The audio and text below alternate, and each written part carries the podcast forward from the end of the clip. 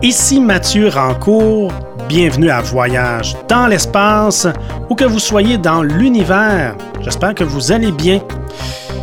Aujourd'hui, on va parler de relativité, sans doute la théorie scientifique la plus célèbre, mais la moins comprise de toutes. La relativité est une théorie élaborée par Albert Einstein il y a plus d'un siècle. Nous y consacrons un balado complet puisque c'est la théorie à la base de la cosmologie. La relativité a notamment mis à jour des concepts aussi fondamentaux que le Big Bang et la naissance de l'univers, de même que les trous noirs, les ondes gravitationnelles et autres. On s'en sert même dans notre quotidien sans trop le savoir lorsqu'on utilise notre cellulaire pour savoir où on est. Qui plus est, la relativité a été conçue par un personnage véritablement unique en son genre. En effet, on pourrait dire qu'il y a en science, euh, grosso modo, deux sortes de chercheurs. Il y a les observateurs, ceux et celles qui observent le monde autour d'eux et qui récoltent des données. Il y a les théoriciens, euh, ceux et celles qui, à partir des observations et données récoltées, élaborent des hypothèses et des théories pour expliquer le monde autour d'eux. Mais Albert Einstein n'était ni un ni l'autre, c'était plutôt un penseur, quelqu'un qui réfléchissait sur le monde qui l'entourait en se posant des questions. Il s'est ainsi demandé comment verrait-il le monde s'il voyageait à la vitesse de la lumière. Cette question l'a amené à découvrir un concept qui a bouleversé la science. Les observations sont différentes selon d'où on est placé pour le faire. C'est ainsi que quelqu'un qui, dans un train, lance des balles ne sera pas perçu de la même façon par un observateur situé à l'extérieur du train, qui regarde donc le train passer, que par un observateur qui se trouve à bord du train. Cette simple pensée peut paraître banale, mais c'est celle qui nous a mené au concept de la relativité du temps et de l'espace, donc à la relativité avec un grand R. Voilà ce dont nous parle Claude qui s'entretient avec l'astrophysicien Serge Pinault, professeur titulaire au département de physique, de génie physique et d'optique de l'Université Laval. Mais commençons par faire une petite mise en garde. Parler de leur relativité, ce n'est pas une chose facile. Serge et Claude discutent donc de concepts pas faciles à comprendre. Pour vous aider, ce balado est accompagné d'un fascicule dans lequel plusieurs des notions qui seront abordées seront illustrées et expliquées plus en détail, plus en douceur. On vous invite donc à vous le procurer sur notre page, notre plateforme patreon.com Voyage dans l'espace pour 5 dollars et plus. On retrouve donc euh, en entrevue Claude Lafleur qui reçoit Serge Pinault Bon voyage à toutes et à tous. Chers auditeurs, chères auditrices, euh, bonjour, c'est un plaisir de vous retrouver. Donc, c'est moi aujourd'hui, Claude, qui va conduire l'entrevue. Euh, comme Mathieu l'a annoncé il y a quelques secondes, nous allons parler de la relativité. La relativité, c'est, sans, je pense bien, pas me tromper en disant que c'est la théorie scientifique la plus connue de tous, de toutes. Tout le monde connaît la relativité, tout le monde a entendu parler, mais à peu près personne comprend de quoi il s'agit. Et c'est mon cas aussi, hein, parce que la relativité, il y a beaucoup de concepts très, très complexes euh, qui sont pas, euh, font pas partie de notre vie de tous les jours. Donc, on va essayer d'expliquer aujourd'hui un peu, on, pourrait dire une introduction à la relativité. Et pour ce faire, je suis heureux d'avoir un spécialiste de la question, euh, un astrophysicien, Serge Pinault, Serge Pinault, qui a donné un cours en relativité. Bonjour, Serge. Oui, bonjour, Claude. Merci de nous accorder un peu de votre temps et de vous, nous éclairer avec vos lumières. Euh, dites-moi, Serge, vous avez longtemps donné un cours sur la relativité à l'Université Laval. Euh, c'est un cours, je pense, qui attirait beaucoup les étudiants et qui vous a donné beaucoup de satisfaction, beaucoup de plaisir, je pense. Hein? Oui, en fait, euh, j'ai donné plusieurs cours forcément durant ma carrière de professeur, mais euh, il y a deux cours où on parlait de relativité. Il y avait un premier cours qui se donnait en fait euh, durant le premier trimestre de la première année. Et dans ce cours-là, on passait la moitié de la première session à parler de relativité restreinte. On va voir ce que c'est tout à l'heure. C'était éminemment intéressant parce que j'avais devant moi des étudiants fraîchement sortis du cégep Donc, c'était euh, des gens tout, tout, tout frais comme... Euh, ils, ils avaient aucune influence externe qui, qui, les avait touchés pour le moment. Et j'ai également eu la chance de donner le cours de relativité générale, cette fois-là aux finissants ou aux étudiants gradués aussi qui pouvaient prendre le cours. Donc, c'était les étudiants qui finissaient leur cours de physique euh, trois ans plus tard. Donc, c'était vraiment intéressant parce que je voyais le cheminement de ces gens-là à partir de zéro jusqu'à leur sortie finale. Et finalement, ils rentraient en relativité restreinte, puis je les faisais sortir avec la relativité générale. Eh bien, c'est intéressant. Euh, pour, pour, ceux que nos auditeurs ont peut-être reconnu, Serge, c'est un ami de voyage dans l'espace. On a fait avec lui un balado, le balado 67 sur les trous noirs, parce que Serge, c'est aussi un spécialiste des trous noirs. Et c'est un balado qui a été très apprécié parce que c'est le cinquième balado le plus écouté de tous nos balados. Et avec Serge, on a pu explorer euh, en profondeur vraiment un sujet euh, qui n'était pas facile à comprendre et Serge nous l'a très bien expliqué. Maintenant, aujourd'hui, on va s'attaquer à la relativité. Maintenant, j'aimerais savoir, Serge, vous dites que vous, euh, avez enseigné aux étudiants en, physique la relativité euh, générale et restreinte.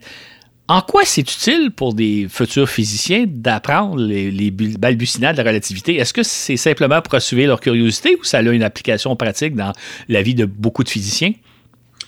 Euh, en fait, il y, a plusieurs réponses. Une des premières réponses, c'est que les deux théories de la relativité d'Einstein sont en fait deux des plus grandes théories du 20e siècle, l'autre étant, à mon avis, la physique quantique. Mm-hmm. Donc, ça, c'est une raison suffisante pour prétendre qu'on devrait être exposé à ces deux théories-là.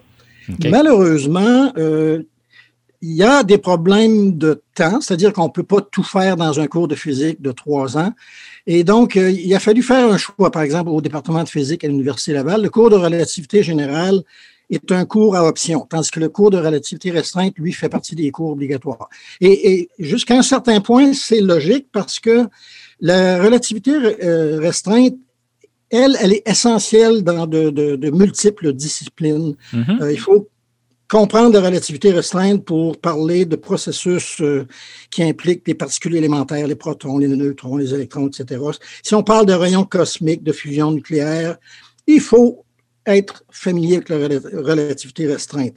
Donc, jusqu'à un certain point, la relativité restreinte, elle, touche l'infiniment petit, mais c'est pas euh, toujours le cas. La, preuve, comme on le verra plus tard, euh, le GPS est une application euh, éminemment pratique mm-hmm. qui demande en fait qu'on corrige pour la relativité restreinte et la relativité générale. Donc, la relativité restreinte, il faut vraiment le voir. Ça, arrive dans beaucoup d'autres cours, etc. Relativité générale, je dirais que c'est un petit peu différent. Euh, par contre, si euh, on a des étudiants comme ici à l'Université Laval qui veulent euh, aller plus tard en astrophysique, ben, la relativité générale à ce moment-là devient plus ou moins, je dirais pas obligatoire, mais presque dans le sens que dès qu'on parle de cosmologie, dès qu'on parle d'étoiles à neutrons, de trous noirs, ben, ça fait intervenir la relativité générale il n'est pas vraiment nécessaire de comprendre la théorie, d'avoir fait la théorie à partir de zéro. On peut utiliser les conclusions de la relativité générale sans vraiment avoir fait le cours, et c'est ce qui arrive dans beaucoup de cas. Mais il reste quand même qu'il y a une, pertinence élevée à faire relativité restreinte et relativité générale. Moi, je dirais, si euh, euh, vous êtes étudiant en physique, ben, si vous avez euh, si vous êtes assez bon en mathématiques, parce que ça demande quand même des mathématiques assez avancées, mhm. ben, prenez le cours de relativité générale, c'est tellement une belle théorie. OK. Je pense que les éditeurs ont déjà compris qu'on va faire appel à des notions qui ne sont pas nécessairement évidentes, faciles à comprendre. Euh, évidemment, on va faire notre mieux pour vulgariser les choses, mais on va quand même dire aux gens que avec ce balade-là, il va suivre un, fascicule qui va reprendre l'essentiel de nos propos, mais qui va aller plus loin. Fait que dans le fascicule, on va probablement plus expliquer certaines notions qu'on va peut-être escamoter dans notre conversation. Donc, euh, on va essayer de faire en sorte que le balado soit compréhensible à peu près en tout, mais pour ceux qui voudront comprendre un peu plus et aller plus loin, euh, le fascicule va être là. Donc, le fascicule, c'est ce dont on va parler avec les informations additionnelles, parfois des explications un peu plus claires que celles qu'on va dire oralement, parce qu'il y a des choses qui ne sont pas évidentes à à exprimer, euh, même surtout si on n'a pas d'illustration exactement. Mais euh, avant d'aller plus loin, Serge, j'aimerais ça qu'on parle un peu de, de celui qui est à l'origine de tout, donc de Albert Einstein. Euh, Albert Einstein, c'est un phénomène un peu particulier. Pour situer les gens, il est né en 1879, au début du 20e siècle. Il avait donc, en fait, quand il a sorti cette série en 1905, il avait 26 ans. Donc, et dès le départ, c'est un, scientifique, un savant qui fascinait les foules. Et il faut se souvenir qu'à l'époque, il n'y a pas de télévision, il n'y a pas de radio, on ne le voit pas, mais il, a fasciné les foules dès le départ. Et je ne sais pas si Serge est en mesure de répondre à des questions, mais pourquoi Einstein fascine tant les foules? C'est un savant, mais il y a plein d'autres savants et de quantité, mais lui, on dirait que c'est distingué de tous les autres. Euh, pourquoi Einstein est si fascinant et fascine encore aujourd'hui autant? Oui, en, fait, c'est que euh, il, a touché des sujets qui font, euh, je pourrais peut-être dire, rêver les gens. Mm-hmm. Euh, je, vais commencer par une anecdote. J'ai voyagé assez pour aller à des conférences durant ma carrière de, de professeur-chercheur. Et quand je disais aux gens que j'étais astrophysicien, euh, là, je parlais avec ces gens-là pendant toute la durée du voyage. Je suis persuadé que je leur dit que je fais de la physique nucléaire. Ils m'auraient dit, ah oui, c'est intéressant, et euh, ça aurait été la fin de la conversation. Donc, Einstein, c'est un petit peu euh, ça qui s'est passé dans le sens que Einstein est sorti des sentiers battus et surtout, il a, il a travaillé sur des théories qui, euh, qui fascinaient les gens. Par exemple, avant la relativité restreinte, euh, on est habitué à penser que le temps, c'est le temps, c'est absolu. Euh, il n'y a pas le temps de Claude Lafleur, le temps de Serge Pinault, le temps de nous sur Terre, le temps de quelqu'un dans une fusée qui s'en va vers le centre de la galaxie. Mm-hmm. Le temps, c'est le temps absolu, c'est ça. Tandis qu'avec Einstein, finalement, et sa théorie de la relativité, ben, à ce moment-là, il a montré que le temps n'était pas quelque chose d'absolu, mais c'était relatif. Et ça a mené à des, euh, ce qu'on appelait des paradoxes, mais les paradoxes, euh, c'était parce que on, posait mal le problème généralement. Il reste que ces paradoxes-là, euh, c'était fascinant. Par exemple, un des paradoxes, c'était, on a deux jumeaux. Il y en a un qui reste sur Terre, l'autre part dans une fusée à une vitesse de 95% de la vitesse de la lumière. Mm-hmm. il revient au bout de deux ans, tel que passé dans la fusée. Et surprise, sur Terre, euh, son jumeau est vieilli, par exemple, de 10 ans. Mm-hmm. Bon, les chiffres sont peut-être pas exacts, mais ça donne une... Le concept. Et là, les gens se disaient, ben, ben, ça se peut pas, voyons, c'est impossible. Euh, la réponse est que oui, c'est possible, et en fait, on l'a prouvé expérimentalement maintenant. Mm-hmm. Et ce qu'il faut réaliser, par contre, c'est que quand on parle de relativité restreinte, il faut, il faut, se rappeler que la vitesse de la lumière joue un rôle absolument euh, vital. Mais la vitesse de la lumière, c'est pas 100 km à l'heure ou des trucs comme ça. C'est 300 000 km par seconde. Oui, c'est ça. Donner une idée, euh, si vous aviez une fibre optique qui fait le tour de la Terre, ben, la lumière ferait neuf fois le tour de la Terre en une seconde. Mm-hmm. Donc, ce ne sont pas des vitesses qui sont accessibles à notre, euh, Compréhension. notre jugement, à notre pensée à la vie de tous les jours. Donc, ça devient un petit peu surprenant et euh, en même temps, on, on ne peut pas essayer de faire des petites expériences dans notre cuisine mhm. pour essayer de se convaincre que ça fonctionne. Donc ça, c'était une...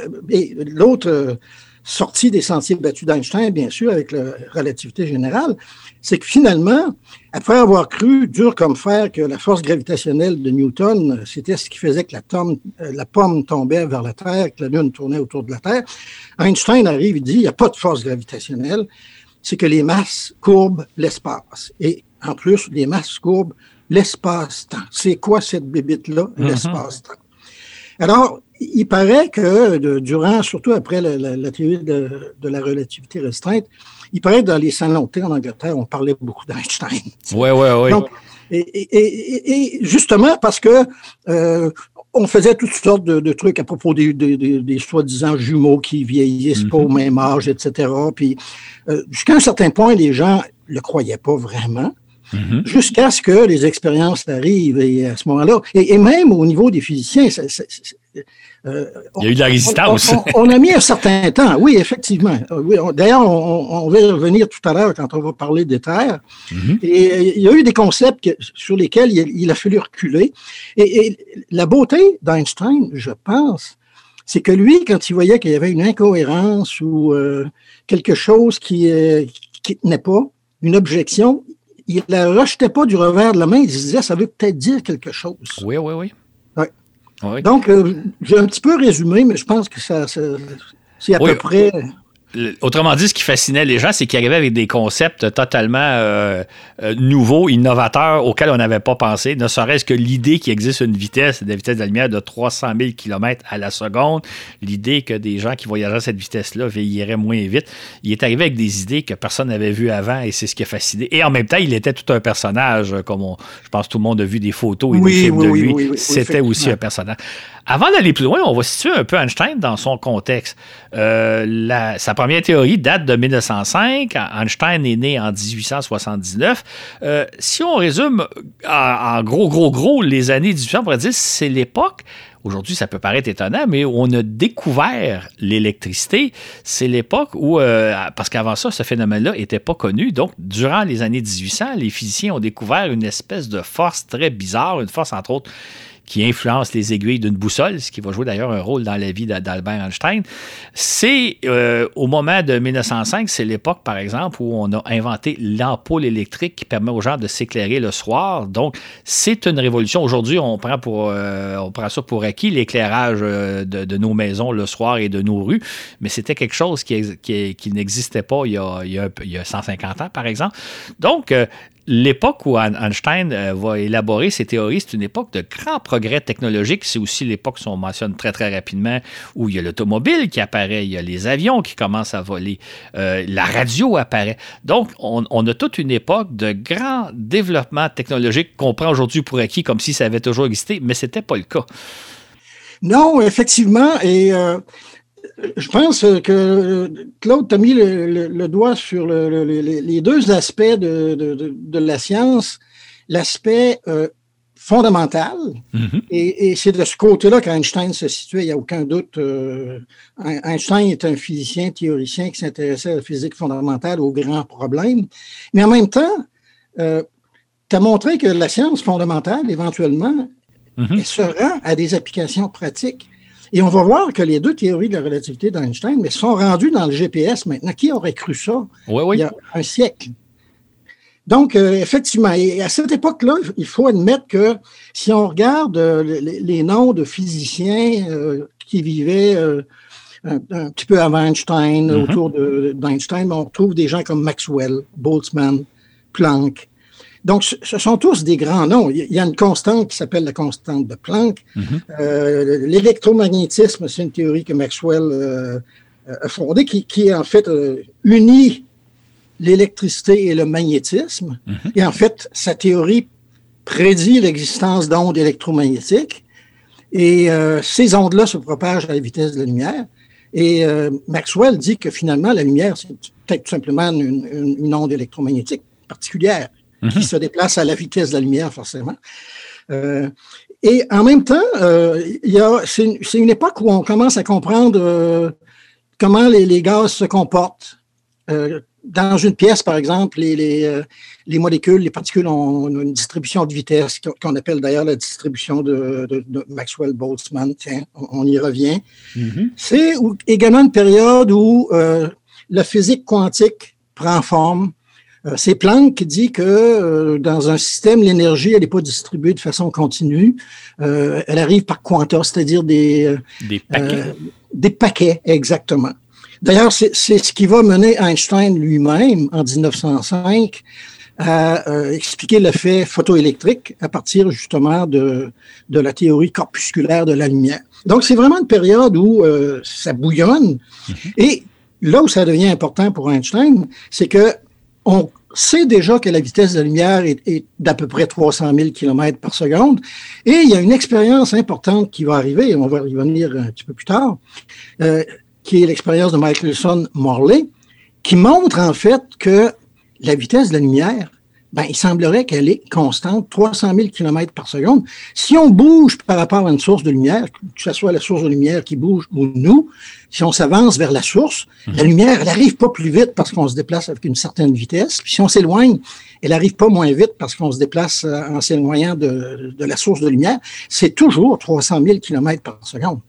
Et c'est ça qui va mener à la relativité restreinte parce que c'est contre-intuitif, complètement contre-intuitif. C'est intéressant l'expliquer comme il faut. Normalement, on s'attendrait, par exemple, que les vitesses s'additionnent si je suis. Euh, euh, OK, si je suis fixe et que je lance une balle à 10 km/h, la balle va aller à 10 km/h. Si moi-même je me déplace à 100 km/h et je lance une balle, par rapport à l'extérieur, la balle va aller à 110 km/h, donc les vitesses s'additionnent. Et là, dans le cas de la lumière, on trouve une exception, c'est que peu importe dans quelle direction on va, les, vitesses ne s'additionnent pas et ne soustraient pas. Et ça, c'est un concept unique. Euh, c'est unique à la, vitesse de la lumière, je pense. Hein. C'est unique à la lumière, exactement. Par contre, par contre, on va le voir un petit peu plus tard, ça va quand même faire que la loi d'addition des vitesses pour des particules ordinaires, elle sera pas tout simplement, aussi, elle sera pas aussi simple qu'elle l'était avant. Comme euh, dans ton exemple, 100 km à l'heure plus 10 km à l'heure, ça donne 110, pas de problème parce que 100 km à l'heure, c'est tellement moins que 300 000 km par seconde qu'on est à basse vitesse et là, à ce moment-là, il n'y a aucun changement.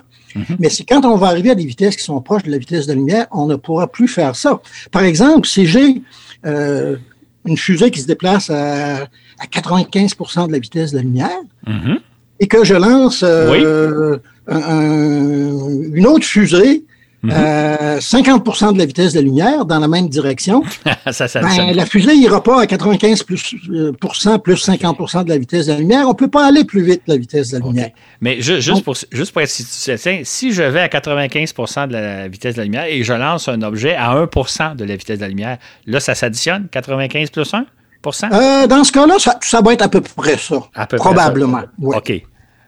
Mais, mais il reste que la règle euh, rigoureuse, euh, ça dépend de la vitesse à laquelle on va. Ça, va, ça va être une addition qui va ressembler à une addition normale, mais avec des corrections qui sont de plus en plus grandes au fur et à mesure qu'on s'approche de la vitesse de la lumière. De telle sorte qu'il n'y a jamais rien qui va dépasser la vitesse de la lumière. Comment on est arrivé à établir que la vitesse de la lumière est de 300 000 km à la seconde et qu'elle est euh, toujours la même, invariable? Comment on est arrivé à ça?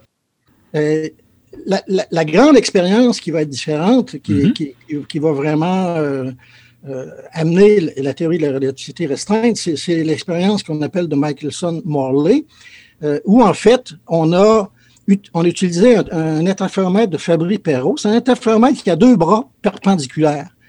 Donc, la lumière de la source, mettons que j'observe une étoile et que cette étoile-là, elle est en direction de, du mouvement de la Terre sur son orbite autour du Soleil. Donc, mhm. moi, je me dirige à une vitesse de 30 km par seconde vers cette étoile-là. Mhm. Je l'observe avec l'interféromètre de Fabry-Perot, et cet interféromètre-là fait que la lumière va se promener dans les deux bras. Dans un cas, elle va se promener dans le, dans le même mouvement parallèlement au mouvement de la Terre. Mhm.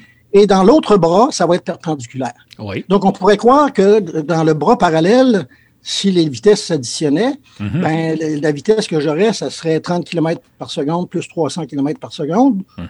ou 300 moins 30, 300 plus moins 30. Puis dans le bras perpendiculaire, ça va être euh, une addition vectorielle. Et la raison pour laquelle on pensait que c'était le cas, c'est que on pensait que ça prenait un médium pour que la lumière puisse se propager. Et là, ici, on peut faire des, comparaisons. Oui. Euh, quand on parle, c'est une onde sonore. L'onde mhm. sonore, elle existe, c'est la compression, la, des, une onde de compression, de raréfaction. Et le médium, c'est l'air. Mm-hmm. Euh, s'il n'y avait pas l'air, ben, l'onde sonore ne pourrait pas se propager. Euh, je lance une pierre dans l'eau. Euh, les, les, cercles concentriques qu'on mm-hmm. voit se déplacent. Ben, ces ondes-là, elles ont besoin de l'eau pour se déplacer. Donc, on se disait que pour la lumière, ça devait être la même chose. Et on se disait, il doit exister quelque chose qu'on va appeler l'éther, mm-hmm. qui est au repos dans l'univers, puis la Terre se déplace là-dedans. Donc, les ondes, elles, vont se déplacer dans l'éther qui est euh, immobile. Puis la Terre, elle, se déplace là-dedans, d'où la nécessité d'additionner ou de soustraire les vitesses. Mm-hmm. Et l'expérience de Michelson-Morley, ce qu'elle a montré, en fait, c'est qu'il n'y avait pas de différence entre les deux bras mm. et c'était 300 000 km par seconde, point tu rajoutes pas le 30 km par seconde, tu l'enlèves pas, etc. Et l'expérience était assez précise pour ça. L'expérience était en 1887, je crois. OK. Et même là, on, avait assez de, précision pour dire qu'il n'y a pas le 30 km par seconde de, plus ou de moins. OK. Avec une très grande précision. Donc, c'est à partir de ce moment-là qu'on réalise que la vitesse de la lumière, elle est constante et on n'a plus besoin d'éther parce que l'éther, de, on avait besoin pour transporter l'onde, comme le, son a besoin de l'air pour être transporté ou l'eau. Ben voilà. donc, on, réalise que l'éther n'est plus, plus nécessaire, c'est ça? Voilà, exactement. OK.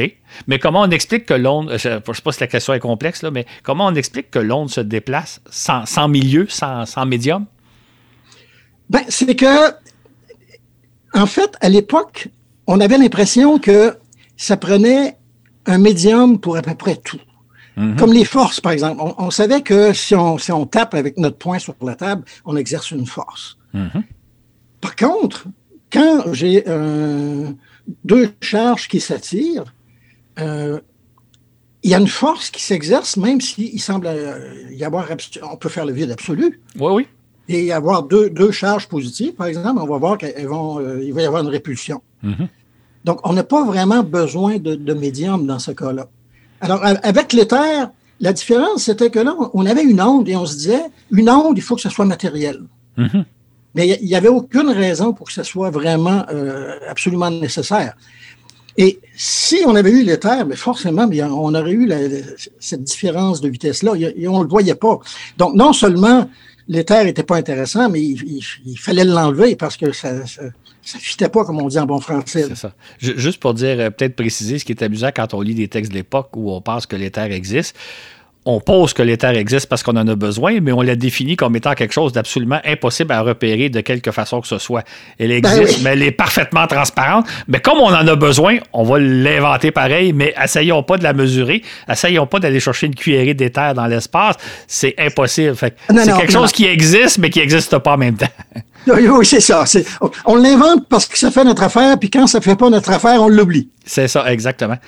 Si on revient à Albert Einstein, euh, ce que j'ai pu lire, puis ce qu'on rapporte généralement, à l'origine de toutes ces théories, il se pose une question toute simple mais très étonnante, c'est si j'étais sur un rayon de lumière, donc si je me déplaçais à la vitesse de 300 000 km à la seconde, comme tout le reste de, de tout le reste de la, matière, de, la lumière que l'on voit, si je me déplaçais à cette vitesse-là, comment je verrais le monde? Hein? C'est ça la question de départ d'Einstein? En fait, oui, jusqu'à un certain point. Et, à plusieurs reprises, Einstein faisait ce qu'on appelle en anglais, je vais le dire parce que ça revient tellement souvent que c'est une bonne chose qu'on connaisse l'expression allemande.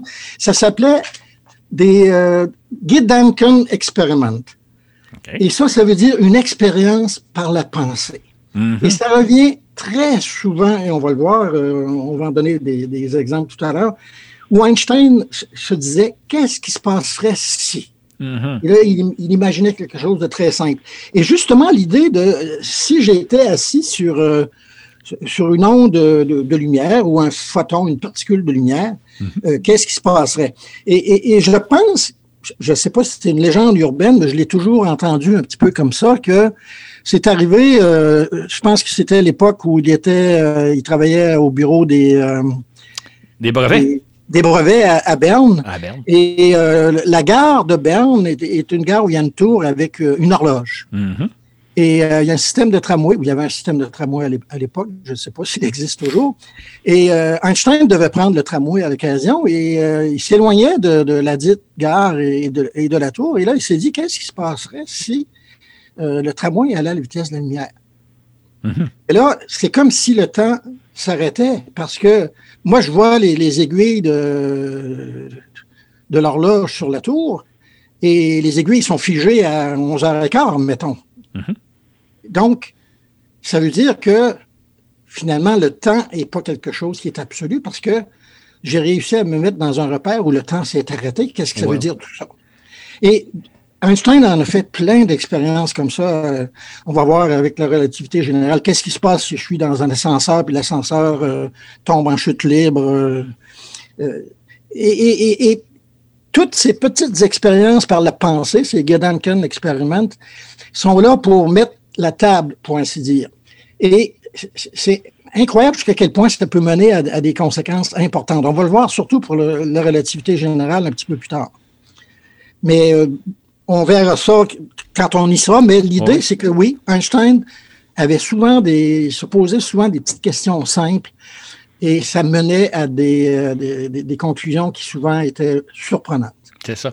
Un autre aspect surprenant, c'est bien, vous me relancez, c'est que Einstein, il pond sa première théorie qu'on appelle à l'époque la relativité en 1905. Il y a 26 ans à ce moment-là. C'est quand même un jeune homme là, qui, réfléchit par lui-même et qui pond donc une théorie qui va changer notre perception de l'univers. Il y a donc 26 ans. Euh, j'imagine qu'à l'époque, on ne parle pas de la relativité restreinte, on parle de la relativité tout simplement. Qu'est-ce que c'est? À, quoi, à, quoi, quelle est la théorie qu'émet Albert Einstein vers 1905, qu'on va appeler éventuellement la théorie de la relativité restreinte? Oui, en fait, euh, pour être honnête, euh, je pourrais pas dire quand est-ce que le mot relativité, euh, relativité restreinte est vraiment apparu. L'article d'Einstein, c'était sur l'électrodynamique des corps en mouvement. OK. Donc, c'était essentiellement qu'est-ce qui se passe si j'applique. Euh, bon, ça disait est-ce que la théorie de Maxwell euh, sur l'électromagnétisme et, la, mécanique normale de Newton, est-ce que ces deux choses-là sont compatibles? Mm-hmm. Et là, euh, il arrivait à la conclusion que non, parce que la vitesse de la lumière devant être constante dans tous les, repères. Ça peut être dans le labo, par exemple, ou dans euh, une fusée qui passe à côté du labo, ou un train qui passe euh, en face du laboratoire, etc. Selon qu'on est dans un répertoire, euh, pardon, un référentiel ou un autre, les choses vont être un petit peu différentes. Il faut que la vitesse de la lumière, par contre, demeure toujours, elle, constante. Et c'est en regardant les conséquences de, de, de devoir conserver la vitesse de la lumière à 300 000 km par, seconde pour tout le monde, c'est en regardant ces conséquences-là qu'il arrive à la conclusion que les mesures de temps, les mesures d'espace, tout ça, c'est relatif.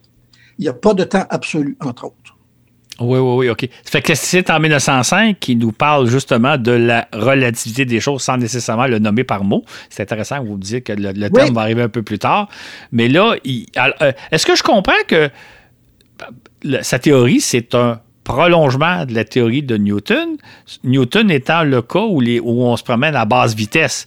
Ça change quand on va à très haute vitesse, quand on s'approche de la vitesse de la lumière. C'est ça la différence entre les deux théories, celle d'Einstein et celle de Newton? Je pense que ça serait, je pense que ça serait une façon correcte de voir les choses et j'irais mhm. peut-être même un petit peu plus loin, dans le sens que euh, Newton était un prolongement de Galilée aussi. Mhm. Donc, euh, il y a Galilée, Newton, Einstein. Et d'ailleurs, euh, quand on parle de la, relativité d'Einstein, on va souvent comparer à ce qu'on appelle la relativité galiléenne, c'est-à-dire euh, Galilée, lui, s'était intéressé à la question de qu'est-ce qui se passe. bon, j'ai un laboratoire, j'ai un chariot qui se déplace à une certaine vitesse, vitesse constante, uniforme. Ben, ils en étaient venus à la conclusion que euh, finalement, les lois de la physique seraient les mêmes. Il n'y aurait pas de différence. Et là, on parle de relativité galiléenne, euh, relativité. Bon, Newton, lui, c'est sûr que en plus de, faire des travaux de, mécanique, il est arrivé avec sa théorie de la gravitation. Mm-hmm. Euh, ce que Galilée n'avait pas fait.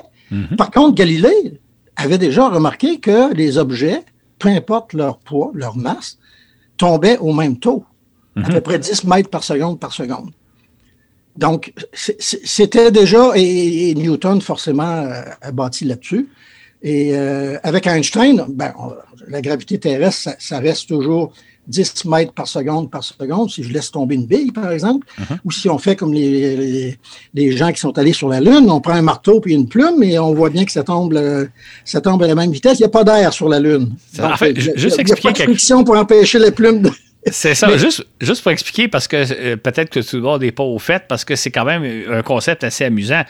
Si vous me dites, euh, Claude, lâche une plume, et euh, une plume d'oiseau et un marteau, lequel va arriver le plus rapidement au sol, je vais évidemment dire que c'est le marteau sur Terre parce que la plume est ralentie par l'air.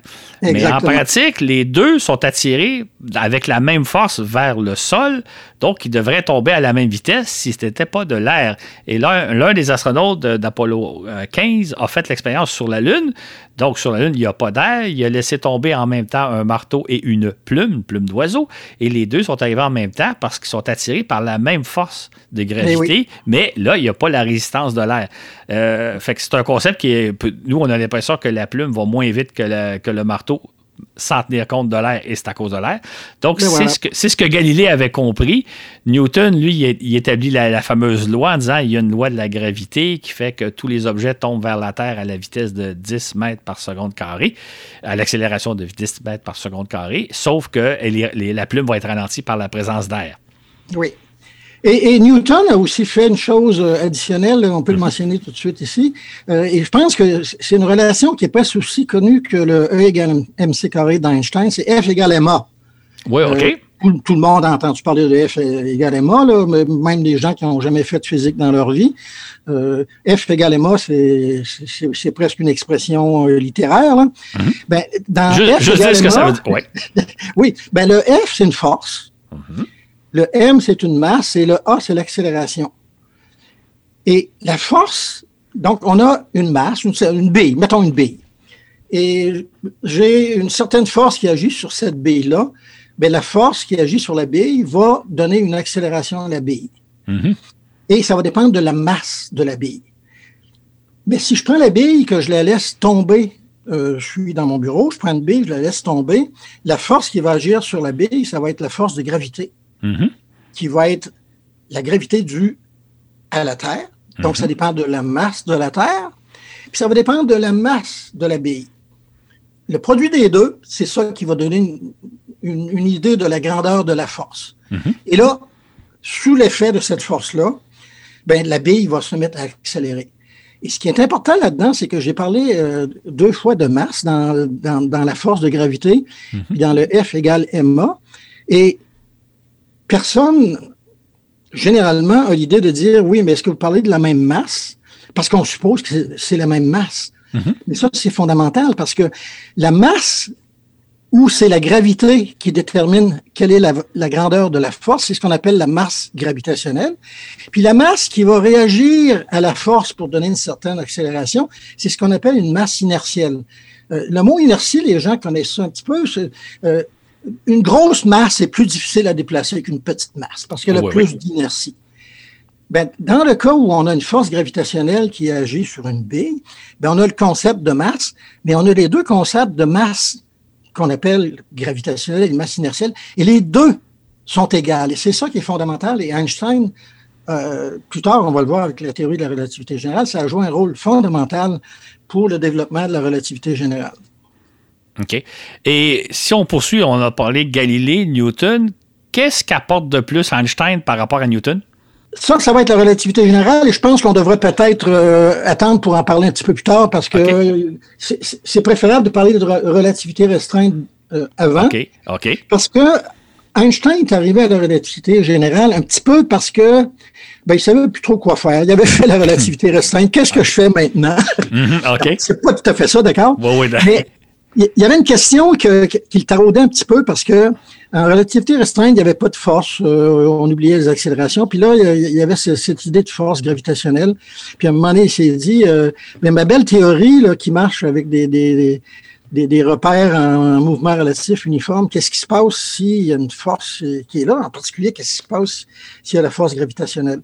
Donc, il faudra peut-être voir un petit peu le développement de la relativité restreinte. Puis après, on se dira, comment est-ce qu'on complique tout ça pour arriver à la relativité générale? OK, donc parfait. donc, on va poursuivre avec la relativité restreinte. C'est dans le cadre de cette théorie-là, si je ne saute pas trop d'étapes, qui a mis en place l'équation E égale MC2. Exact? Oui. OK.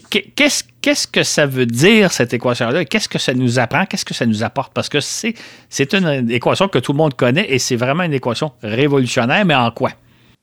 Oui. Euh, ce qui est arrivé, en fait, c'est que euh, avec la relativité restreinte, euh, euh, on s'est rendu compte que il y avait le, temps n'était pas quelque chose d'absolu. Et, pour, essayer de comprendre un petit peu tout, ce qui se fait en relativité restreinte et même en, relativité générale plus tard, souvent, ce qu'on va faire, on, va introduire le, concept de, de, de, de, référentiel ou de repère de référence, de repère. Et en relativité restreinte, ce qu'on fait, c'est qu'on va considérer deux repères qui sont en mouvement relatif l'un par rapport à l'autre. Autrement dit, exemple, mhm. euh, je suis dans le labo, euh, au repos, euh, j'ai un chariot devant moi sur lequel j'ai un apparatus, quelque chose pour faire une expérience, et le chariot se déplace à une certaine vitesse. Mhm. Donc, c'est deux repères distincts. Le laboratoire, je suis au repos, je suis assis sur ma chaise, mhm. puis le chariot qui passe à une certaine vitesse. Donc, une vitesse qui est constante. Donc, ça, ça va être deux repères de référence et je peux faire des observations de différents phénomènes. Einstein souvent utilisait, lui, deux repères qui étaient, euh, euh, on avait un train qui se déplaçait à une certaine vitesse, puis on avait quelqu'un le, long de la voie ferrée. Donc, il y avait mhm. des gens qui étaient au repos le long de la voie ferrée, toute une série de personnes qui regardaient passer le train, qui ne savaient pas quoi faire. puis il y avait des gens dans le train qui, eux, regardaient les gens dehors, qui les regardaient passer. Mhm. Puis eux avaient une certaine vitesse.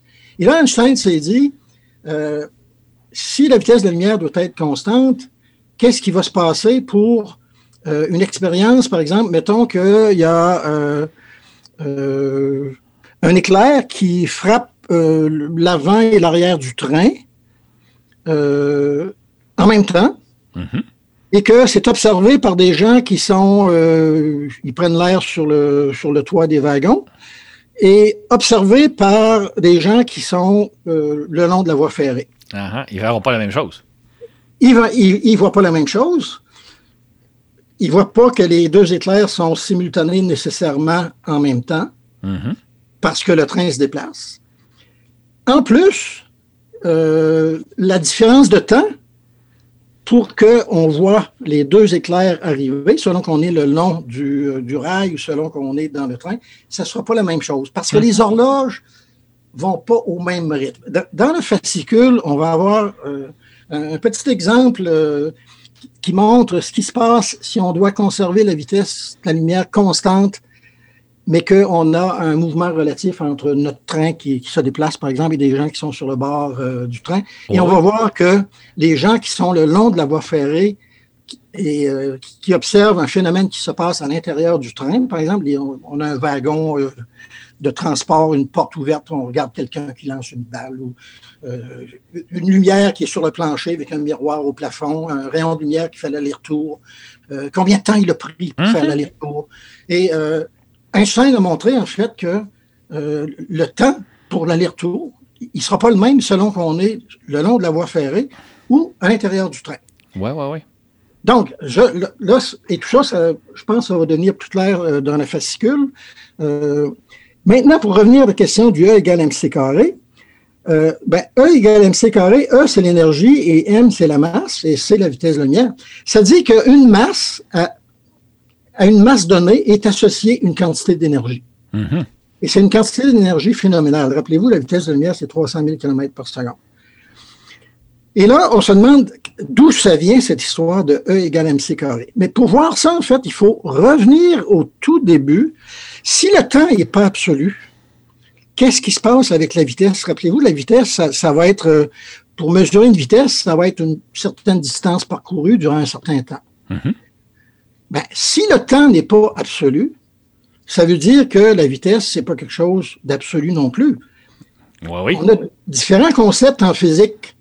L'impulsion, par exemple, qui est euh, la masse multipliée par la vitesse. L'énergie, par exemple, une demi mv carré, une, demi fois la masse fois la vitesse au carré, qui est l'énergie euh, cinétique.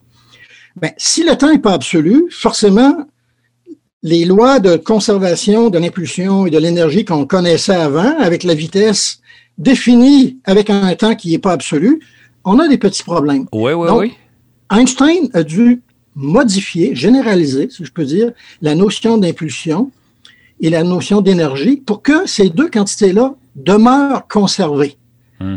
Parce que c'est quelque chose qui est observé en physique, c'est que si on a, par exemple, deux particules qui interagissent ensemble, je regarde l'impulsion totale avant, la, somme de la masse multipliée par la vitesse de chaque particule. Ça peut être 2B, ça peut être deux, deux protons, peu importe. Euh, donc, j'ai la masse, j'ai la vitesse et l'énergie cinétique euh, qui va être lié à la masse et à la vitesse. Sauf que ça marche plus en relativité restreinte avec les histoires de temps qui est, qui est plus absolu. Donc, il fallait modifier un petit peu la définition d'énergie, la euh, définition d'impulsion et de vitesse. Et ce qui s'est passé, c'est qu'en fait, on s'est rendu compte que si j'ai une particule qui se déplace, son énergie totale, c'est pas une demi mv carré, mais ça va être mc carré plus une demi-mv carré, plus d'autres termes qui vont être d'autant plus importants que la vitesse s'approche de la vitesse de la lumière.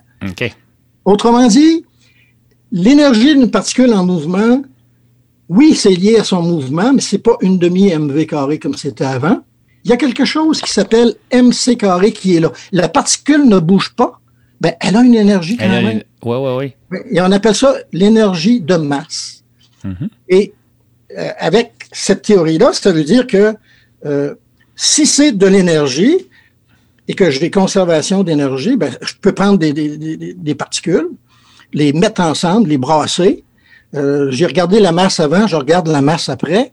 Si j'ai moins de masse après, ben, il y a de l'énergie quelque part qui est apparue. C'est ça la fusion nucléaire, par exemple. Oui, oui, oui.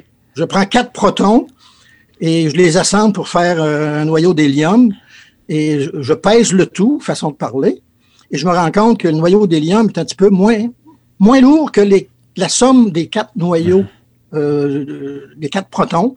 Ben, la différence de masse multipliée par C carré, c'est l'énergie qui est apparue, c'est l'énergie de fusion nucléaire. Et c'est comme ça que le Soleil fonctionne.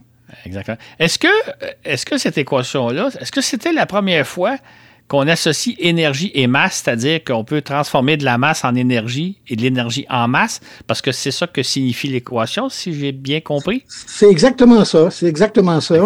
Et euh, on peut donner un autre exemple qui peut peut-être paraître encore plus mystérieux, c'est que euh, il, existe des particules qu'on appelle des antiparticules Mhm. Euh, drôle de nom parce qu'on a l'impression qu'une antiparticule, c'est pas une vraie particule, mais c'est pas vrai. C'est aussi vrai que des, particules.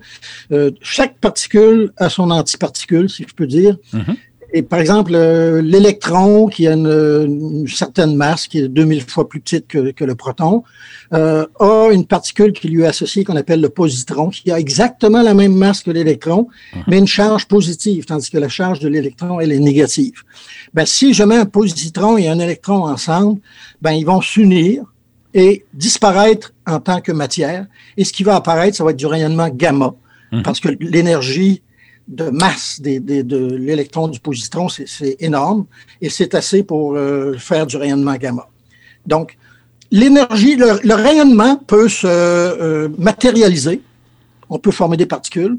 Oui, des particules peuvent s'unir, euh, perdre une certaine quantité de masse ou perdre totalement leur masse si on a une particule et son antiparticule et on va avoir de l'énergie à la place. Tant qu'on a E égale mc carré, pas de problème, tout le monde est content. Mm-hmm. Il y a une conservation, tout est conservé. Oui, oui. Exactement. Et, d'ailleurs, on peut penser que c'est bizarre, cette histoire-là. Euh, oui, ça paraît bizarre. C'est parce que dans, la vie de tous les jours, on ne voit pas ça. Mm-hmm. Mais il y a des choses que les gens euh, euh, ne, réalisent peut-être pas. Il y a des, gens qui vont à l'hôpital et qui ont ce qu'on appelle une tomographie par émission de positrons. Mm-hmm. on leur dit probablement, on va vous faire une tomographie, monsieur, madame. Et on explique ce que c'est. On va vous injecter une, certaine quantité de matériel radioactif. C'est pas dangereux pour votre vie. Euh, on veut examiner, je sais pas, votre rein. On va injecter ça dans le rein. Puis ensuite, on va obtenir une photo. Puis à, partir de ça, on va pouvoir euh, faire un diagnostic. Mais ce qui arrive, en fait, c'est que on injecte effectivement un matériel radioactif. Et ce matériel-là, il a été choisi de telle sorte qu'après un certain temps, Généralement, pas trop long, parce qu'on ne veut pas que la personne passe une année à l'hôpital en attendant que le matériel se, désintègre. Euh, après un certain temps, euh, il y a une, petite réaction nucléaire qui se passe à l'intérieur de votre rein, disons, ou votre foie, mhm. peu importe. Et il y a un positron qui est émis durant le processus en question. Donc, c'est l'antiparticule de l'électron. OK. Mais là, votre corps, il est rempli d'électrons parce qu'on est fait de matière, nous. C'est ça. Ce qui veut dire que tous nos atomes contiennent des, noyaux positifs entourés d'électrons négatifs. Donc, on est une bouillie de, particules positives et, négatives qui sont euh, ces particules négatives-là, des, électrons. Donc, le positron qui va euh, être formé par la, désintégration du matériel radioactif, il va vite rencontrer mm-hmm. un électron qui traîne dans votre foie. Et les deux vont se combiner et euh, former deux rayons gamma parce qu'il faut conserver l'impulsion. Et ces rayons gamma-là vont être détectés par le tomographe. Mhm. Et ça va permettre de faire de. Bon, il y, a, certains calculs à faire, etc. mais euh, les gens sont capables de faire ça. Et ça va permettre de faire un diagnostic sur l'état de votre foie, par exemple. OK. Tout ça, c'est grâce à la théorie de la relativité émise en 1900. Exactement. c'est quand même hallucinant. Si on fait un saut dans le temps, on arrive en 1915, dix ans plus tard, donc Einstein a 36 ans, et là, il émet sa seconde théorie, qu'on va appeler la théorie de la relativité générale de quoi il s'agit ou il en est rendu où, Einstein, à ce moment-là? Bon, donc, euh, il a fait la relativité restreinte en, 1905. Il a continué de travailler sur différents sujets. Euh, je, disais tout à l'heure que la physique quantique prenait forme euh, de plus en plus. Il a fait des travaux sur beaucoup de statistiques, par exemple, entre des différentes particules, ce qu'on appelle les statistiques de Fermi, de boson, etc. Euh, il a fait un article important sur euh, l'effet photoélectrique, pour lequel il a d'ailleurs eu le prix Nobel en 1921. Mm-hmm. En fait, il n'a jamais eu de prix Nobel pour euh, ses théories de relativité restreinte et relativité générale. C'est un petit peu... une anomalie. oui, presque une, anomalie, oui. Et avant d'arriver à, la relativité générale, il s'est passé beaucoup de temps pour toutes sortes de raisons. Il travaillait sur toutes sortes de problèmes fondamentaux toujours, bien sûr. En plus, la théorie de la relativité générale demandait de développer des mathématiques euh, beaucoup plus avancées que la relativité restreinte. En fait, la relativité restreinte est toute la question de les, horloges ralentissent, euh, ralentissent dans une fusée, etc. C'est des mathématiques que les gens du cégep ou même du secondaire peuvent faire. Ça demande de pouvoir prendre une racine carrée. C'est pas compliqué, ça. Mm-hmm. Hein, prendre le carré de deux expressions, les additionner, puis prendre une racine carrée, tout, euh, la plupart des gens du secondaire 5 sont capables de faire ça. C'est la relativité restreinte, grosso modo. Il s'agit d'accepter que la vitesse de la lumière est constante. Que tout le monde va voir que la vitesse de la lumière, c'est 300 000 km par seconde, même si tu te déplaces à 99% de la vitesse de la lumière. Mhm. Donc, à partir du moment où on accepte ça, ça va. Les mathématiques, c'est pas compliqué. N'importe qui peut faire ça. Relativité générale, ça va devenir plus compliqué parce que ça va demander, euh, parce que ce qui hantait Einstein, c'était toujours les lois de la physique doivent être les mêmes dans tous les, repères, les référentiels, comme on disait. Dans la relativité restreinte, il, considérait des, des référentiels en, vitesse uniforme l'un par rapport à l'autre. Mais Einstein se disait, il, faudrait que les lois de la physique soient quelque chose qui soit quelque chose de, de, de toujours pareil, universel, peu importe. Et euh, pour faire ça, ça demandait de, développer ce qu'on appelle le calcul tensoriel et, il a passé beaucoup de temps, semble-t-il, avec euh, un collègue mathématicien du nom de Grossman mhm. euh, qui l'a coaché là-dessus. Et euh, vraisemblablement, vraisemblablement, ça a demandé plus de temps que pour, pour des complexités mathématiques que son autre théorie. Donc, il faudra parler euh, d'accélération et de force, chose qu'on avait ignorée avec la relativité restreinte. Même si en relativité restreinte, c'est pas vraiment incompatible avec des accélérations, parce qu'on peut imaginer que si j'ai euh, euh, une accélération qui n'est pas gravitationnelle, par exemple une fusée qui accélère, euh, une fusée qui accélère avec une accélération de 10 mètres par seconde par seconde. C'est comme euh, la gravité qu'on sent euh, sur Terre. Mm-hmm. Ben, on peut toujours imaginer à tout moment que pour la vitesse de la particule, il y a un repère qui est en vitesse uniforme à cette vitesse-là. Et on mm-hmm. peut faire des comparaisons à ce moment-là. Et en fait, c'est le genre de choses qu'on faisait dans mon cours de relativité restreinte tout de suite en sortant du cégep, on pouvait calculer que si je suis dans une fusée qui euh, accélère à 10 mètres par seconde par seconde euh, pendant 40 euh, ans, tel que mesuré à bord de la fusée, ben, je me suis rendu au centre de la Voie lactée, puis je suis revenu. OK. Puis pour les gens qui sont sur Terre, mais ben, ils ont vieilli de 60 000 ans. Donc, vous voyez, oui, oui. parce que finalement, on est parti avec une vitesse nulle, on a accéléré, on est est arrivé à une vitesse de croisière proche de la vitesse de la lumière, mais moins que la vitesse de la lumière. Mm-hmm. On a ralenti pour faire le tour du centre de la galaxie, on est revenu. On a vieilli de 40 ans, puis nos, euh, nos potes sur Terre ont vieilli de 60 000 ans. Mm-hmm. Donc, il y a eu de l'accélération, mais on a déjoué le système en se disant que partout, il y a toujours un petit repère imaginaire qui a la vitesse instantanée de la fusée. Avec la gravitation, ça va être autre chose, parce que là, si j'ai vraiment la gravitation, comment est-ce que je peux faire pour comparer un système qui est euh, euh, accéléré par, par la force gravitationnelle, puis un système qui ne l'est pas, par exemple? Et là, on revient à la question que la masse gravitationnelle et la masse inertielle, c'est la même chose. Ça veut dire que la gravité agit sur une masse et cette masse-là réagit d'une façon telle que deux particules de masse complètement différentes vont accélérer avec la même, la même force. Le mot force est peut-être mal choisi, au même taux. OK. Donc, ça, ça veut dire que je peux éliminer l'accélération de la gravité. Et la façon de le faire, c'est une petite expérience euh, que Einstein euh, avait fait.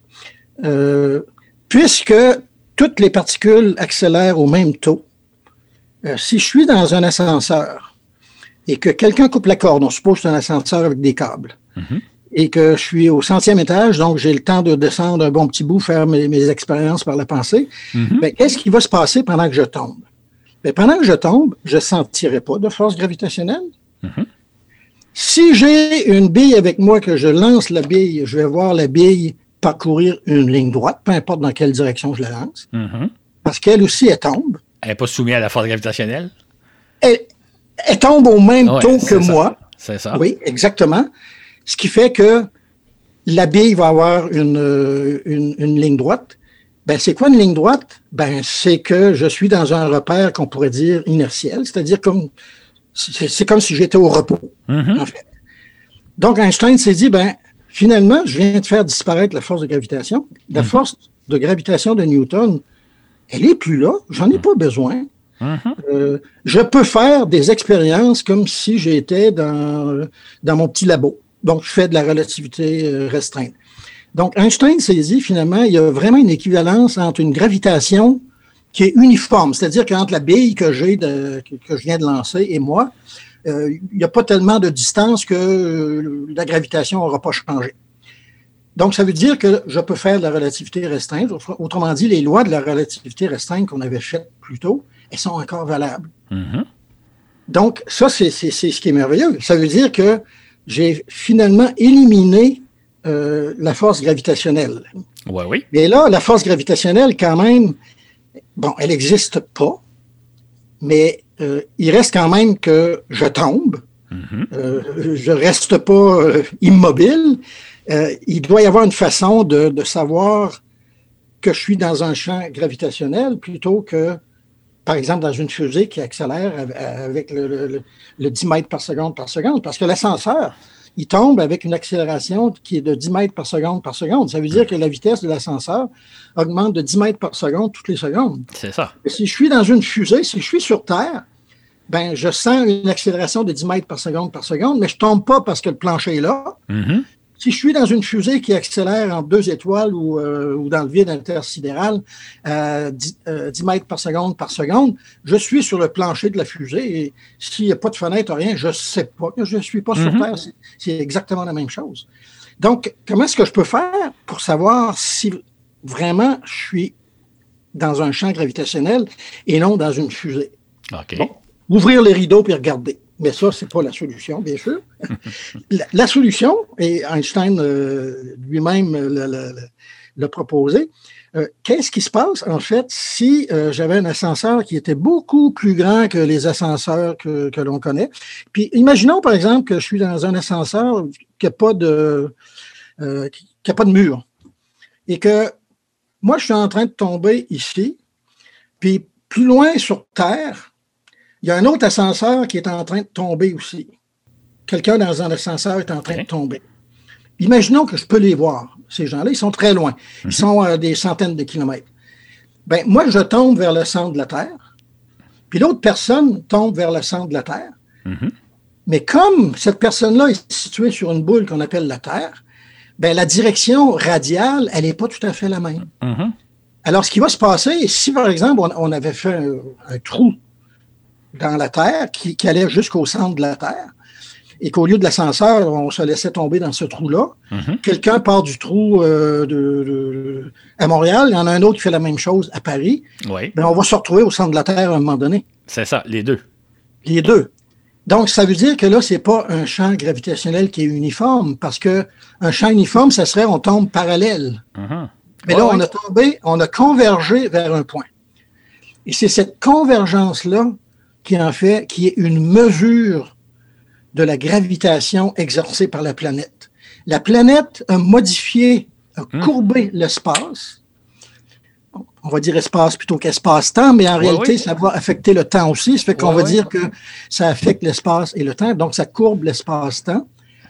Et les particules qui se promènent dans cet espace-là, déformées par la présence d'une masse, vont sentir ce qui ressemble à une force gravitationnelle, mais en réalité, elles vont suivre les lignes qui sont euh, les lignes les plus courtes dans euh, cette géométrie-là. Et pour donner un exemple de lignes les plus courtes, euh, prenons, faisons une analogie avec la surface de la Terre.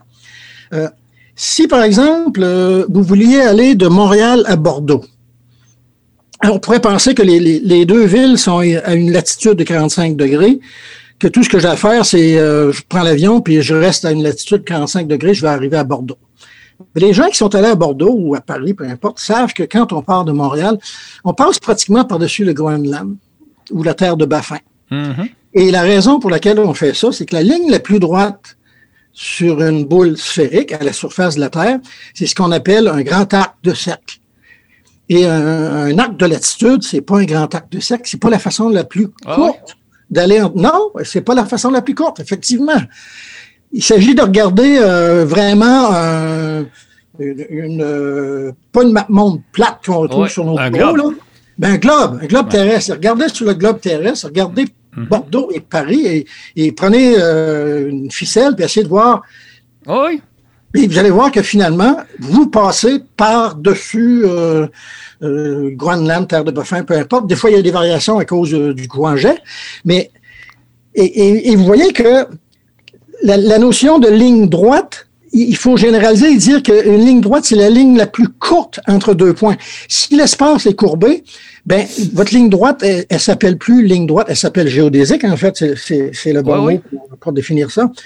Donc, votre espace est maintenant courbe et Einstein a produit des équations qui calculent la courbure de votre espace en, fonction de la position où vous êtes par rapport, par exemple, à, la présence d'une masse ponctuelle, que ce soit le Soleil, la Terre, etc. Une fois que vous avez calculé cette, euh, cette géométrie-là, c'est comme vous vous êtes donné l'équivalent de la surface de la Terre. Maintenant, vous regardez c'est quoi les géodésiques, les lignes droites là-dessus. Mhm. Et là, vous prenez deux lignes droites, deux géodésiques, l'équivalent un petit peu de, de- de- de nos deux individus qui tombaient vers le centre de la Terre. Prenons par exemple euh, Quito et les îles Galapagos. Quito est à une latitude de 0 degré, donc c'est à l'équateur. Mhm. Les îles Galapagos, qui sont situées à peu près 1000 km à l'ouest, sont également à l'équateur. Oui. Mettons que vous partez en avion de Quito et des îles Galapagos en même temps et que vous allez franc nord. OK. Donc, vous avez une vitesse qui est parallèle. D'accord? Vous allez franc nord. Et- mais vous allez arriver franc nord, à un moment donné, vous allez vous rencontrer. Vous allez vous rencontrer. OK. Donc, vous voyez, La vous avez deux, vous avez deux lignes droites Mhm. parallèles qui se rencontrent. Ouais, Puis notre OK. géométrie euclidienne, elle nous disait que deux lignes, deux lignes droites parallèles ne se rencontrent jamais. Oui, mais c'est si l'espace est plat. Si l'espace est plat.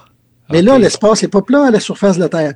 Et une masse va courber l'espace autour d'elle et va faire que les lignes les, les plus courtes que les particules vont suivre, qui sont des géodésiques, sont des, euh, justement des, des- des- lignes qu'on peut calculer. Les équations pour calculer ça sont assez compliquées. Ça, ça se fait pas avec des, des maths Oui, oui, c'est euh, ça. de Bon, on voit le principe. Serge, tu, Serge, tu viens, de nous tu viens de nous prouver que la Terre est sphérique et non pas plate. Ben, ouais, oui, hein? absolument. C'est intéressant. Si la Terre est plate, on part de, Quito ou on part des îles Galapagos, on ne se rejoindra jamais. Si la Terre est sphérique, on va se rejoindre au pôle Nord. Donc, tu viens ben, de prouver que la Terre est, est ronde. Oui, et dire qu'il y a encore des complotistes qui pensent que la Terre est plate. Exactement. Non, c'est intéressant. C'est intéressant. Fait, que c'est ça l'idée que les, la présence d'une masse courbe l'espace. C'est ce que nous apporte la théorie de la relativité générale.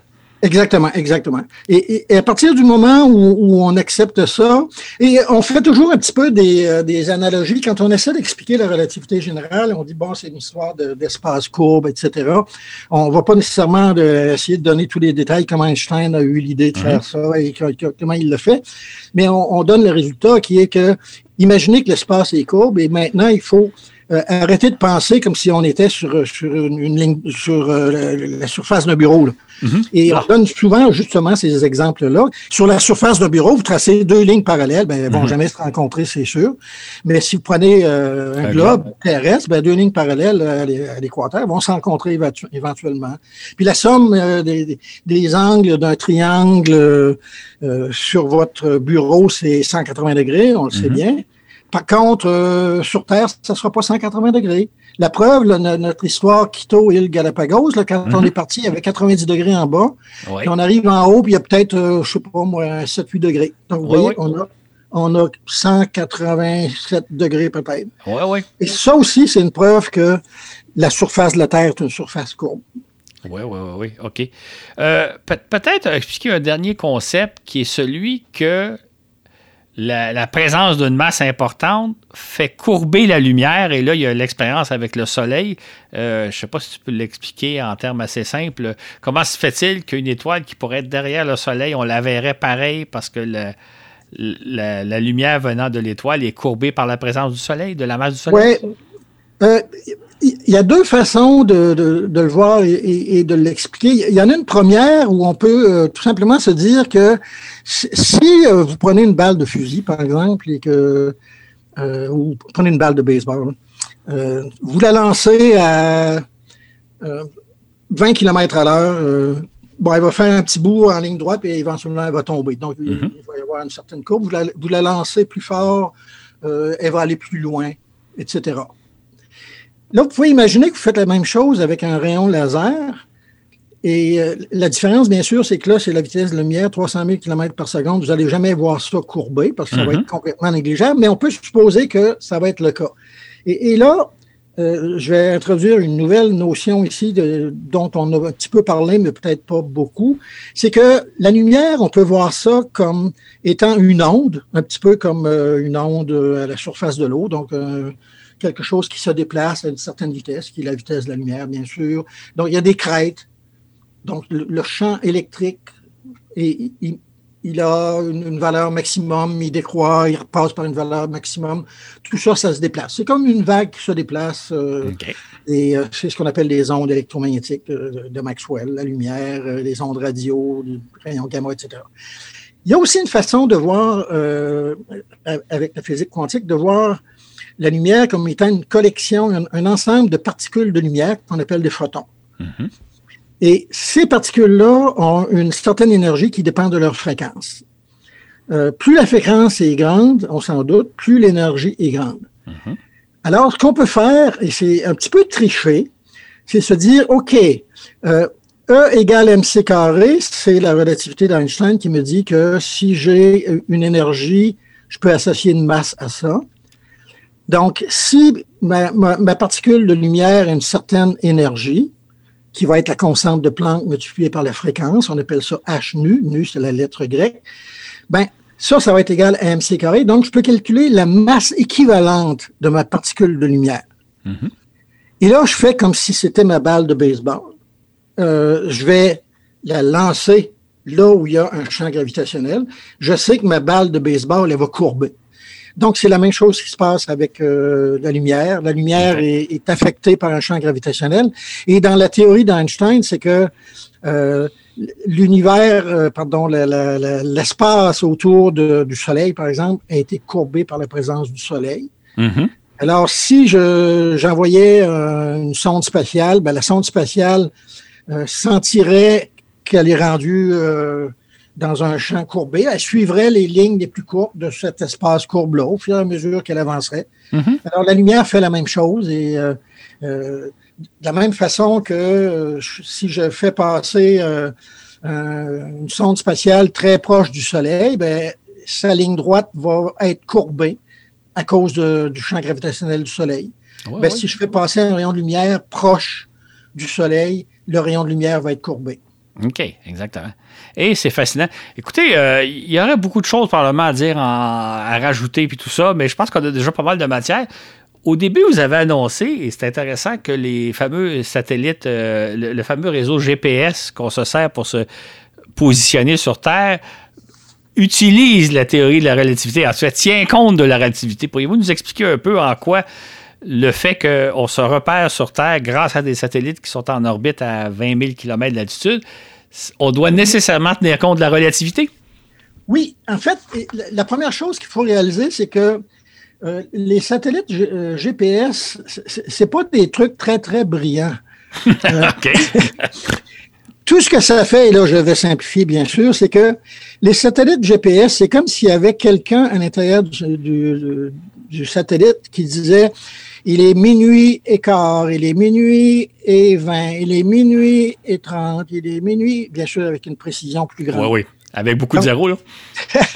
ce que ces satellites-là font, c'est qu'ils transportent une horloge atomique mm-hmm. qui, fait, qui a un tic-tac très précis. Mm-hmm. Et ce tic-tac-là, bon, il a un début, euh, bon, on sait qu'on peut changer le zéro de n'importe quelle horloge euh, comme on veut. C'est pas ça qui est critique. Ce qui compte, c'est la différence entre euh, un certain point de référence et, le point de la mesure. Mhm. Donc, chaque satellite émet dans toutes les directions vers la surface de la Terre, surtout parce que le reste est perdu dans l'espace. ça, ne sert pas à grand-chose. Donc, il émet essentiellement l'heure qu'il est à l'intérieur de son satellite. D'après son horloge à lui d'après son horloge à lui. Mhm. Tout le monde fait ça. Supposons que toutes les horloges à l'intérieur du GPS, de, chaque satellite GPS, il y en a autour d'une trentaine, mhm. supposons qu'elles sont toutes parfaitement synchronisées. Donc, elles ont toutes exactement la même heure. Mhm. Supposons également que sur Terre, tout ce qui est euh, appareil euh, GPS, etc., ça a exactement euh, la même heure sont tous, sont tous synchronisés à la même heure. Mm-hmm. Donc, ce qui va arriver, en fait, c'est que vous allez comparer, vous recevez un signal de. Vous avez besoin d'au moins trois satellites pour pouvoir vous, euh, positionner, puis s'il y en a plus, c'est mieux. Mm-hmm. Donc, vous recevez le premier signal du premier satellite, puis il vous dit qu'il est, euh, il est midi 15, 12h15. Et vous, vous regardez votre montre, vous vous dites, euh, non, moi, il est plutôt 12h14, mettons. Mm-hmm. Donc, vous vous dites, ah, il y a une différence. Ben, la différence, c'est que la lumière se déplace à 300 km par seconde. Ben, il y a eu, euh, ça a pris un certain temps pour que le signal, il est midi 15, par, parte du satellite et arrive sur Terre. Mm-hmm. Donc, ça me donne la distance entre le, récepteur GPS et le satellite. Mm-hmm. Et vous faites ça avec trois satellites, quatre satellites, cinq satellites, six satellites. Après, vous faites une petite, euh, vous faites des petites euh, des petits dessins. Tout ça, éventuellement, ça va vous dire que euh, tous ces satellites-là, qui, sont tous à la même hauteur en altitude, mhm. et pour lesquels vous connaissez la position.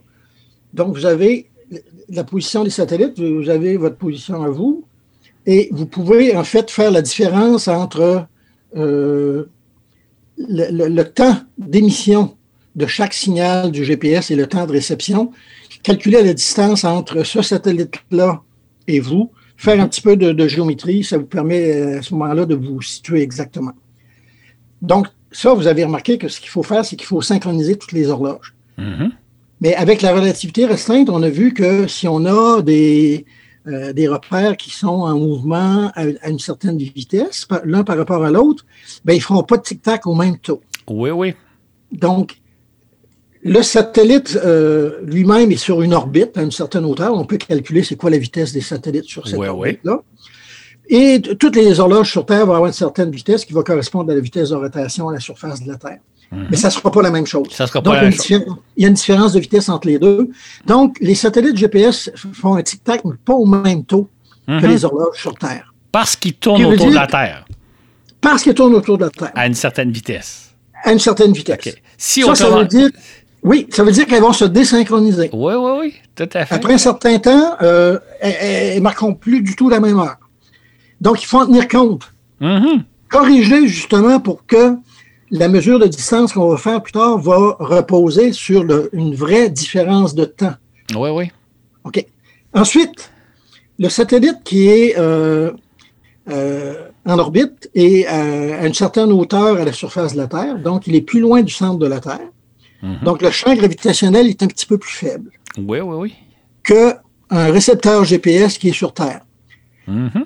Donc, vu par une horloge qui serait dans le satellite, euh, cette horloge-là dirait, hop, euh, ton horloge sur Terre euh, euh, elle tique plus lentement. Mhm. Parce qu'une horloge dans un champ gravitationnel ralentit. Oui, oui, oui. On pourrait, on pourrait penser que l'horloge qui est dans le satellite n'est pas dans le champ gravitationnel parce qu'elle est plus loin. Bon. Donc, il y a deux corrections à faire. Mhm. Si on ne fait pas, et, et la raison pour laquelle c'est important, c'est que même si la différence de temps est quelque chose comme des millionièmes de seconde, Mhm. on mesure une distance en utilisant la vitesse de la lumière. La vitesse de la lumière, 300 000 km par seconde multiplié par un millionième de seconde, s'il y a une erreur d'un millionième Ouais, de ouais. seconde, ça donne presque 3 secondes. Euh, pardon, 3 km Oui, oui. autour de ça. Ben, je me suis peut-être trom- trompé d'un chiffre, c'est pas grave. Oui, oui. Donc, donc, vous voyez que et, euh, les, les horloges se désynchroniseraient de plus en plus. Mhm. Et là, ce serait absolument impossible de, de Ouais, savoir.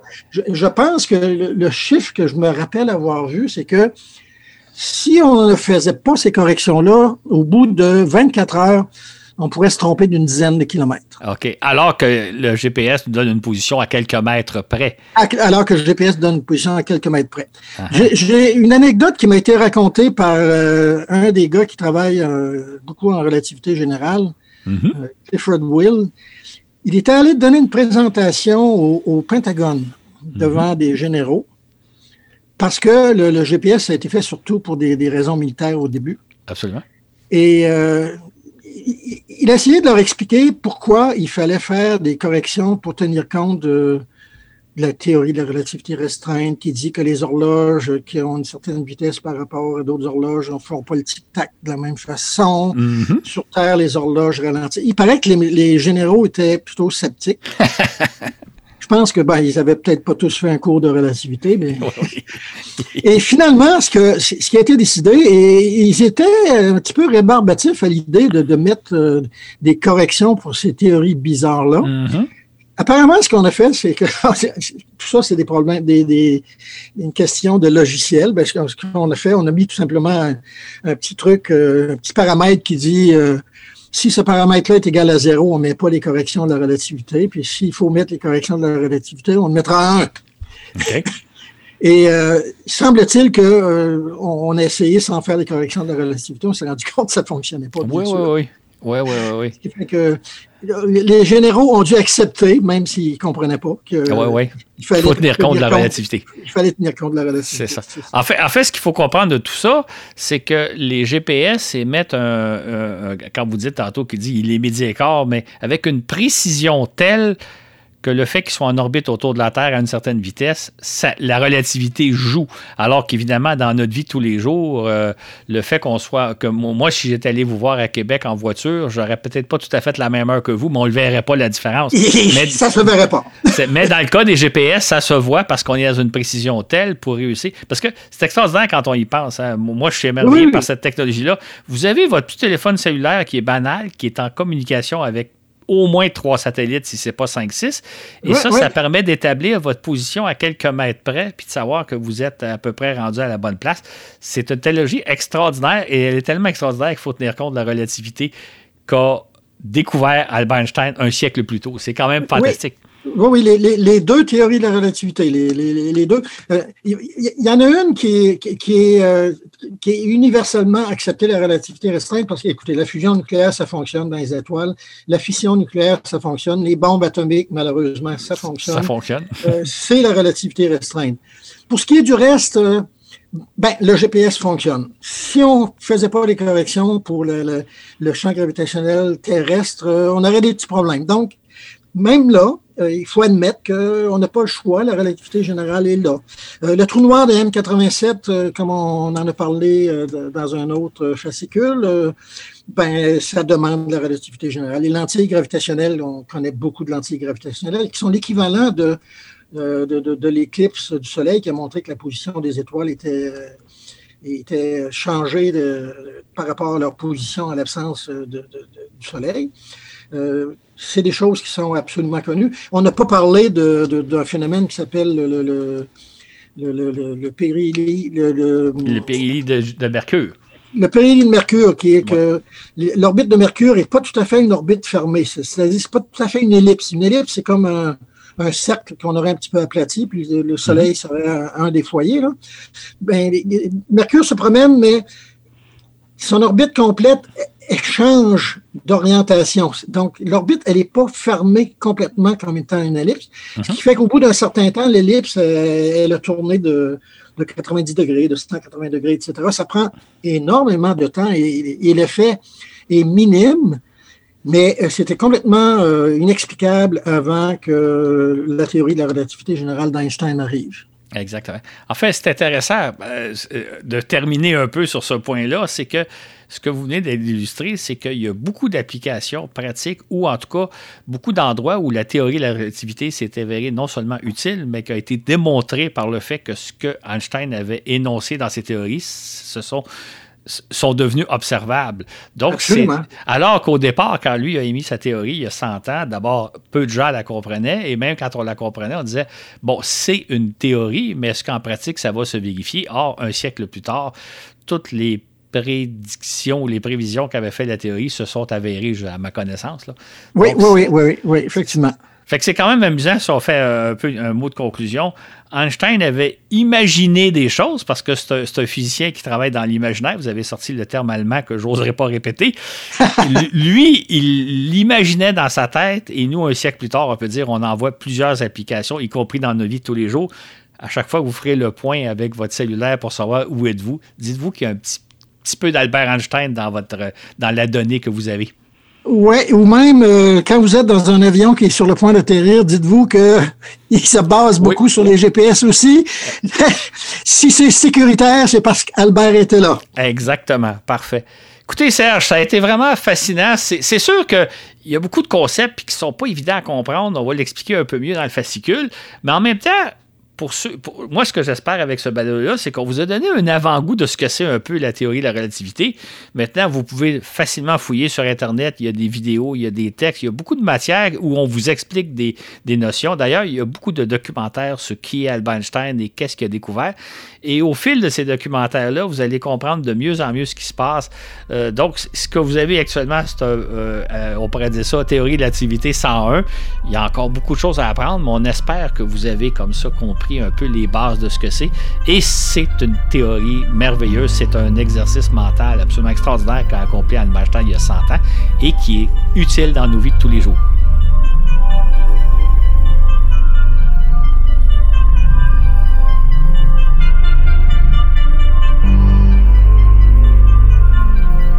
Un grand merci à Serge Pinault pour son temps et sa générosité. C'est vraiment très apprécié. Merci aussi à tous nos patrons, toutes nos patronnes euh, de notre plateforme patreon.com euh, pour euh, votre support. C'est très apprécié. Je veux remercier d'ailleurs de nouveaux patrons. Merci et bienvenue à Mario Drouin, Sébastien, Gilles Chaumontet, Auberon, et Dan Broder. Bienvenue à bord. Vous faites partie maintenant de l'équipe et merci de votre soutien financier. Euh, il est possible que si je vous nomme pas maintenant, c'est que vous allez être nommé dans un autre balado. On a euh, de l'avance maintenant et la séquence est peut-être un petit peu euh, mélangée, mais je m'assure de vous nommer tout le monde une fois. je vous souhaite la bienvenue dans l'équipe. ça, c'est garanti. Si jamais je ne l'ai pas fait, vous pouvez m'écrire sur Patreon et je vais le faire. Voilà donc, on est euh, présent sur Facebook. On vous invite à aimer notre page que maintenant Laurent Runigo euh, s'occupe. Et d'ailleurs, euh, en fait, vous pouvez aussi partager avec votre réseau nos, publications. ça nous aide beaucoup à, à nous faire connaître. Peut-être comme ça, il y aura d'autres gens qui vont tomber sur notre balado et nous découvrir et puis écouter de fabuleux épisodes sur l'espace. On est aussi sur Instagram sur YouTube. C'était donc l'équipe de Voyage dans l'espace, moi-même Mathieu Rancourt à l'animation, Claude Lafleur au contenu et parfois comme intervieweur, comme c'était le, cas aujourd'hui, Florent Meunier au montage et Laurent Runigo aux médias sociaux.